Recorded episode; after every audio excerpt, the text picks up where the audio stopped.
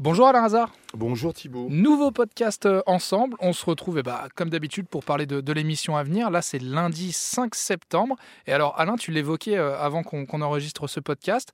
Dans l'émission, vous résolvez des gros cas, mais également euh, plein de, petits cas du quotidien qui peuvent arriver à tout le monde, d'où le nom de cette émission. Ça peut vous arriver.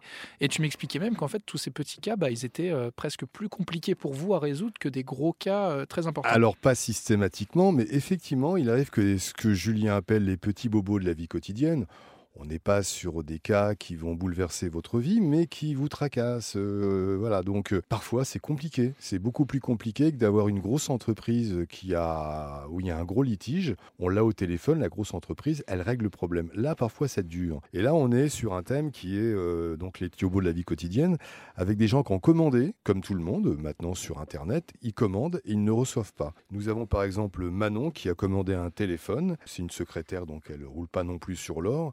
A payé 419 euros. c'est quand euh, même déjà un bon téléphone, c'est déjà un bon, plus de 400 euros. C'est quand même un bon téléphone. Elle l'a commandé, elle n'a jamais reçu son achat, et donc depuis on ne la rembourse pas. Ça c'est le premier cas. Premier bobo de la vie quotidienne. Deuxième bobo, Axel qui a commandé un robot tondeuse en juillet 2022 sur Internet, lui aussi. Il a versé quand même 889 euros. Malheureusement, il n'a jamais reçu le produit et depuis, on ne le rembourse pas non plus. C'est toujours la même histoire. Et la société qui a expédié le, robot tondeuse a pourtant bien reconnu dans un écrit avoir perdu le colis. L'a perdu. Elle le reconnaît, mais elle ne rembourse pas. C'est bête parce que pour elle, il y a quand même des preuves écrites en plus. Exactement. Troisième bobo de la vie quotidienne, il concerne Cynthia, qui a commandé un, ordinateur pour le Noël, pas le prochain, en 2021. Donc il y a un an, en 2021, pour son fils. Il n'est jamais arrivé. Je ne parle pas du fils, je parle de l'ordinateur.